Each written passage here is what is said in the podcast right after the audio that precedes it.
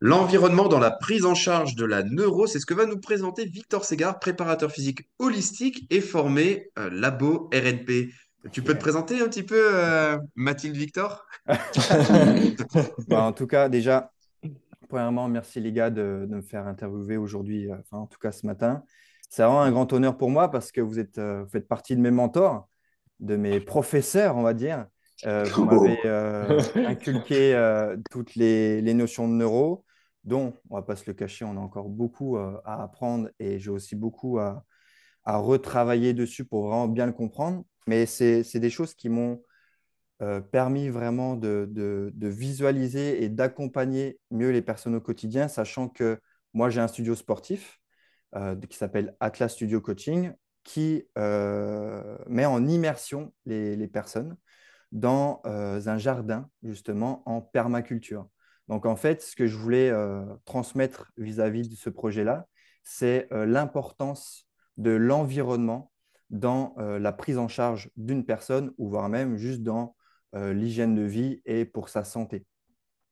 Et la neuro, ça a fait sens pour moi aussi, parce que c'est des choses que j'ai pu voir et constater juste en changeant, en modifiant ou en inculquant justement euh, le- l'environnement holistique de manière globale à la personne. Parce que l'environnement aussi, on peut se demander un petit peu qu'est-ce que c'est? L'environnement, c'est quoi? On peut se dire, est-ce que c'est juste attrait à la nature?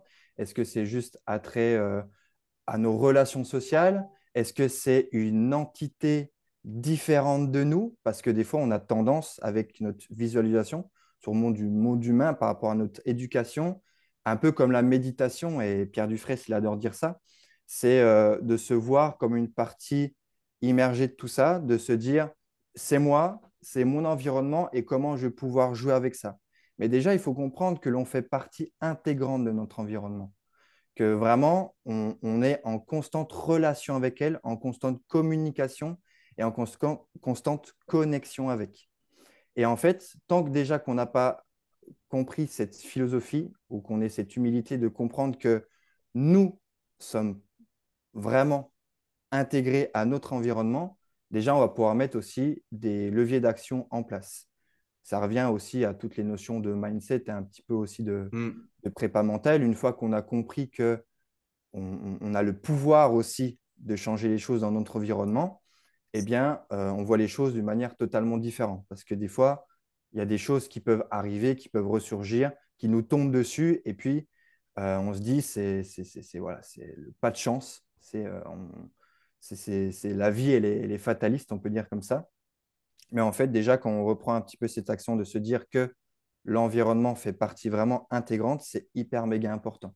Et ensuite, donc, j'en reviens un petit peu à la neuro, mais quand j'ai euh, j'ai pu expérimenter la neuro avec des stimulations tactiles, des stimulations sensorielles, etc., je me suis dit comment, moi, avec mon principe, mon concept, je peux rendre ça ludique et comment on peut aussi, parce qu'on peut vite tomber dans cette, euh, euh, cet ennui, un petit peu dans cette frustration, où tous les jours, il faut faire des petits exercices correctifs, il faut que je me trouve 5 à 10 minutes, etc.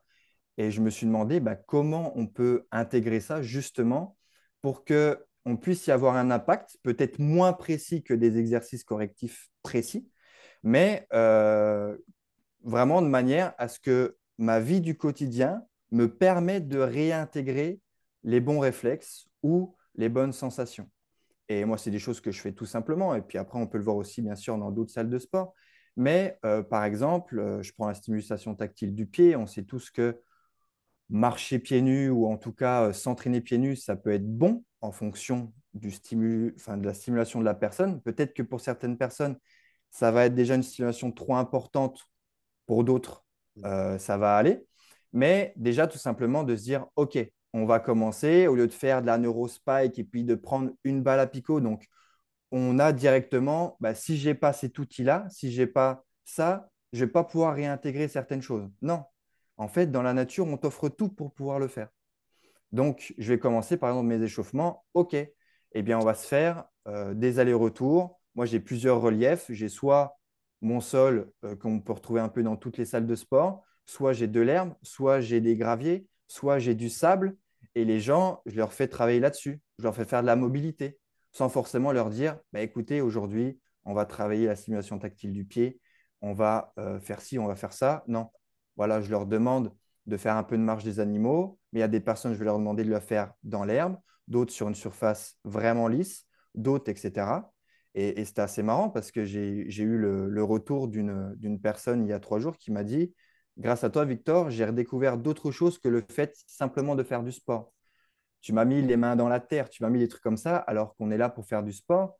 Et, derrière, tu as, plein de choses qui se créent, hein, euh, euh, qui sont vraiment hyper méga intéressantes. Je viens de comprendre tout l'intérêt de toutes les fois où on m'a dit d'aller me cacher dans la boue quand j'étais euh, militaire. en fait, c'était pour la communion. Et je, comprends 100% ce que tu dis. Et tu vois, c'est marrant, je pense que c'est le hasard des, des choses aussi, de la vie. Ce matin, je vais promener mon chien autour d'un étang là, qui est à côté de chez moi. Et je rencontre une dame et qui me dit, qui vient me voir, elle me dit, bah, euh, elle m'a dit, euh, c'est excellent ce que vous faites là, vous prenez votre chien, il a l'air d'écouter, et puis euh, hmm. elle me dit, et je vois, elle m'a dit, je vous vois depuis tout à l'heure, vous regardez le paysage. Et je dis, bah, je dis, moi je viens tôt le matin ici parce que je trouve que c'est apaisant, il n'y a pas de bruit, il n'y a personne. Et, puis voilà, c'est juste cool quoi, d'être ici. Elle m'a dit, ben moi, je fais la même chose. Elle m'a dit, tous les jours, je viens me promener ici depuis des années. C'était une dame assez âgée. Elle me dit, euh, et j'essaie d'observer mais toutes les petites aspérités qu'il peut y avoir autour d'elle. Elle dit, vous, vous, aviez remarqué que là, dans l'herbe, il y avait des espèces de petits cailloux qui scintillaient là sur, et c'est que le matin, à la rosée du matin qu'on le voit. Elle dit, regardez là dans les arbres. Et en fait, la dame, elle est là, mais elle, elle est dans un monde, euh, je pense, elle est en immersion, sais, euh, elle voit plein de détails qu'on ne voit plus. Et, et ce parallèle, là où c'est assez drôle, c'est quand je me dis que, euh, tu sais, que je suis des enfants et qui ont des gros troubles de l'apprentissage, notamment des TDAH et tout, tu vois. Ben, ils ont plus contact avec la nature et euh, dehors, etc. Ils jouent très très peu dehors finalement quand tu euh, interroges les parents, les enfants, etc. C'est, ils ont eu beaucoup beaucoup de sédentarité, beaucoup d'écrans et tout dans leur vie. Je fais pas une généralité, hein. Je, parle des cas que moi en tout cas je, j'ai pu rencontrer. Et, et tu vois, et quand tu leur dis, euh, est-ce que ça vous arrive des fois d'aller euh, bah, chez vous dans l'herbe, euh, les pieds nus, etc., juste tu sais, pour aller s'amuser dehors? Et ils te disent, ben non, je peux pas le faire parce que mon corps ne veut pas du tout, c'est impossible pour mon corps d'aller pieds nus dans l'herbe. Je, je ne le Hmm. supporte pas. Là, on arrive à cette relation où en fin de compte, où quand même l'être humain a vécu pendant 200 000 ans sans chaussures. Tu vois? Et là, maintenant, il ne supporte plus ne pas avoir de chaussures, être à l'extérieur. Et alors, je sais pas si c'est des relations de cause à effet ou quoi que ce soit, mais quand je bosse avec des enfants, euh, quand je fais mes groupes là, euh, pendant les vacances scolaires, bah, moi j'essaie d'être au maximum dehors, même s'il pleut, même s'il fait un peu moins beau. Et euh, les périodes d'activité qu'on a à l'extérieur sont toujours plus enrichissantes et plus calmantes que les périodes d'activité qu'on a en intérieur. C'est sûr. Et, ça aide vraiment dans le changement de comportement. Bah, c'est sûr, et de toute façon, c'est des choses qu'on apprend avec beaucoup la, la naturopathie. C'est tous les bienfaits qu'il y a et peut-être qu'on ne voit pas justement de l'environnement et d'être en immersion dans la nature, comme le fait, là, on dit tout simplement avec les activations tactiles que l'on peut avoir avec du relief, marcher sur des cailloux, sur du sable, toucher des troncs d'arbres, etc. On peut avoir aussi toutes les régulations hormonales avec les cycles circadiens, où là, on a vraiment notre horloge interne qui peut être réglée parce que notre corps, il est tout le temps en train de se dire, OK, le soleil, il est à cet endroit-là, donc c'est telle partie de la journée, donc il faut que je fasse telle ou telle chose. Et c'est vrai que si on est enfermé constamment chez soi, on ne va pas forcément avoir cette même, cette même horloge. On peut même avoir, si on veut aller un peu plus loin, tout ce qui est, euh, et ça c'est des choses que je suis en train de- d'expérimenter en ce moment, tout ce qui est mise à la terre aussi, tout ce qui est euh, pollution électromagnétique et qui permet de, recharger ou de décharger un petit peu le corps. Et on se rend compte à quel point le simple fait d'aller marcher dehors avec la lumière naturelle, euh, pieds nus, qui permet d'activer le corps, qui permet aussi de pouvoir faire des échanges avec un petit peu le monde de, l'intangible et de l'invisible, des choses, tu sais, on, peut avoir un peu de mal à, dire, mais co- comment ça peut euh, avoir un impact, comment ça peut exister, mais aujourd'hui, il y a, il y a pas mal d'études qui le montrent. Et, euh, et c'est là où on se rend compte, en fait, que plus on va être en, adéquation avec tout ça, moins il y aura à venir aller chercher ou à, venir modifier des choses sur le terrain pour les athlètes. S'ils arrivent à avoir une meilleure hygiène de vie, des habitudes plus saines, mais des habitudes qui, le final, ne le sont pas vraiment. Tu vois, c'est pas des contraintes parce qu'on peut vite, je trouve, associer ça à des contraintes avec des protocoles, avec un régime, avec non. En fait, si tu suis euh, les, saisons, si tu suis les, ce qui amène en fait au vivant de, bouger, les choses vont se faire d'elles-mêmes. Et ça, c'est des discussions qu'on avait et que vous avez dû avoir aussi un peu avec Matt Bouchard, avec toute la neuro, les réflexes archaïques, etc., qui disait euh, oui, ok, je suis d'accord avec vous, mais par contre, on se rend compte que c'est souvent des débalancements ou des dysfonctions qui font que, parce que la personne, elle vit dans un mmh. environnement qui est peut-être trop stressant. Donc peut-être mmh. que si on allait chercher vraiment, on va dire, la cause des causes, même si les exercices correctifs sont très bons et en fonction de l'état vraiment, mais on prend l'exemple d'un Moreau. Pourquoi cette personne-là, le Moreau? Est-ce que c'est ça Est-ce que c'est parce qu'il y a vraiment eu un manque euh, par rapport à l'enfance et qu'elle a eu un passé assez traumatisant, etc. Dans ce cas-là, il va falloir vraiment avoir un très bon accompagnement. Ou est-ce que c'est une personne qui, au fur et à mesure du temps, parce qu'elle elle subit trop de stress, au travail, à la maison, et en même temps, elle mange des choses qui stressent encore plus son corps, et etc., et eh ben c'est sûr que là, on va avoir un réflexe qui sera hyper actif. Alors que si déjà on joue sur, sur, sur son environnement et sur comment retrouver une homéostasie au final, un équilibre de vie qui nous permette d'accepter aussi bien l'un et l'autre, eh bien, on va déjà avoir un réflexe qui va permettre de pouvoir s'inhiber un peu plus, ou qui va aller dans cet état et dans cet élan de on va chercher à guérir. Alors que ce que je peux avoir un petit peu comme euh, justement comme, euh, comme contrainte à, comprendre sur, euh, sur tout ce qui est neuro, c'est des personnes qui vont justement avoir cette vision que trop neuro, à se dire on va miser que là-dessus, que sur des exercices correctifs, que sur. Je sais que la plupart des gens ne le font pas, et c'est pour ça que l'anamnèse est hyper méga importante à prendre tout mm. en compte. Et ensuite, une fois qu'on a établi vraiment l'environnement, qu'on a établi vraiment le passé euh, traumatique au nom de la personne, et eh bien là, on va pouvoir agir euh, plus, plus particulièrement sur des points précis avec des exercices correctifs.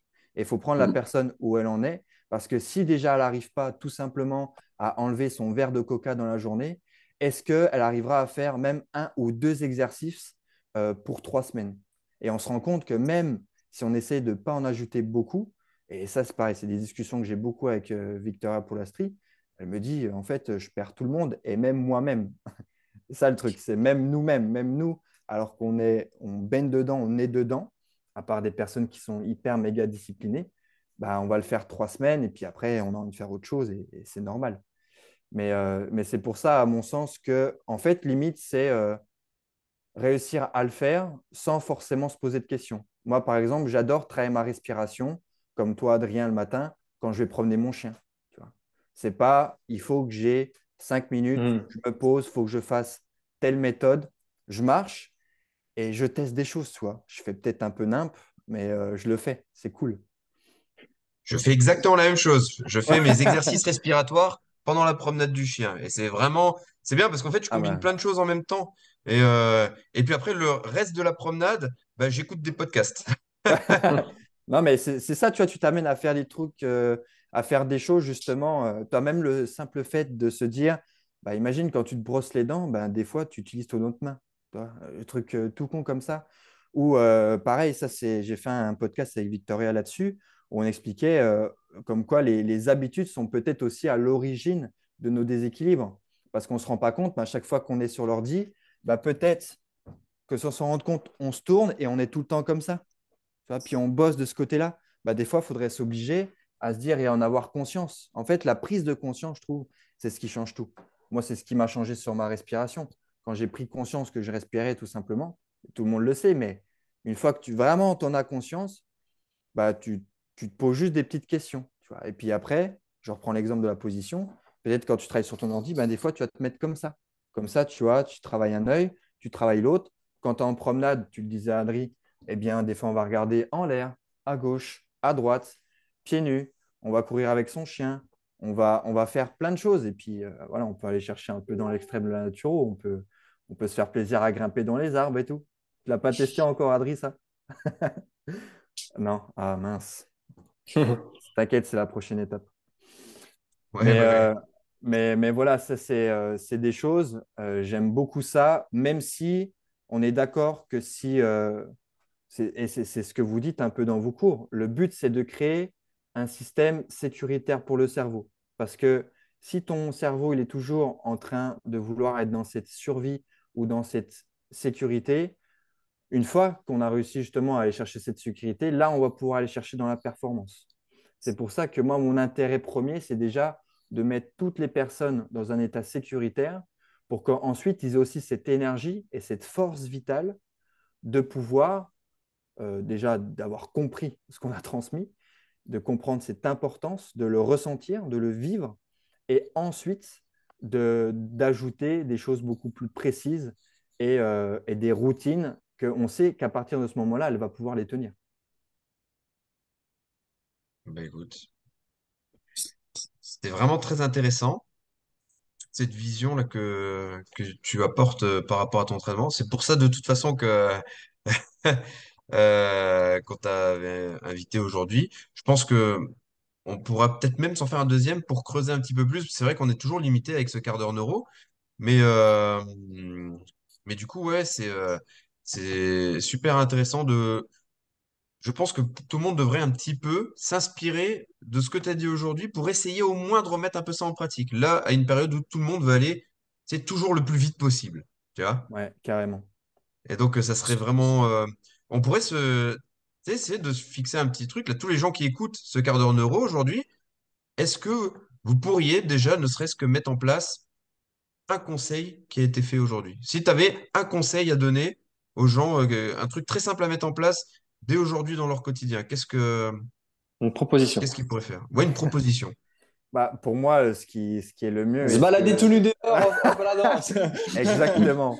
Mais je l'ai je l'ai fait il n'y a pas longtemps. Enfin, je l'ai fait il n'y a pas longtemps. Je l'ai fait il y a pas tout nu, mais je me fais aussi des marches nordiques aussi euh, à moins 6 degrés. C'est vraiment cool. Mais ouais, la marche de, de fou et surtout au lever du soleil.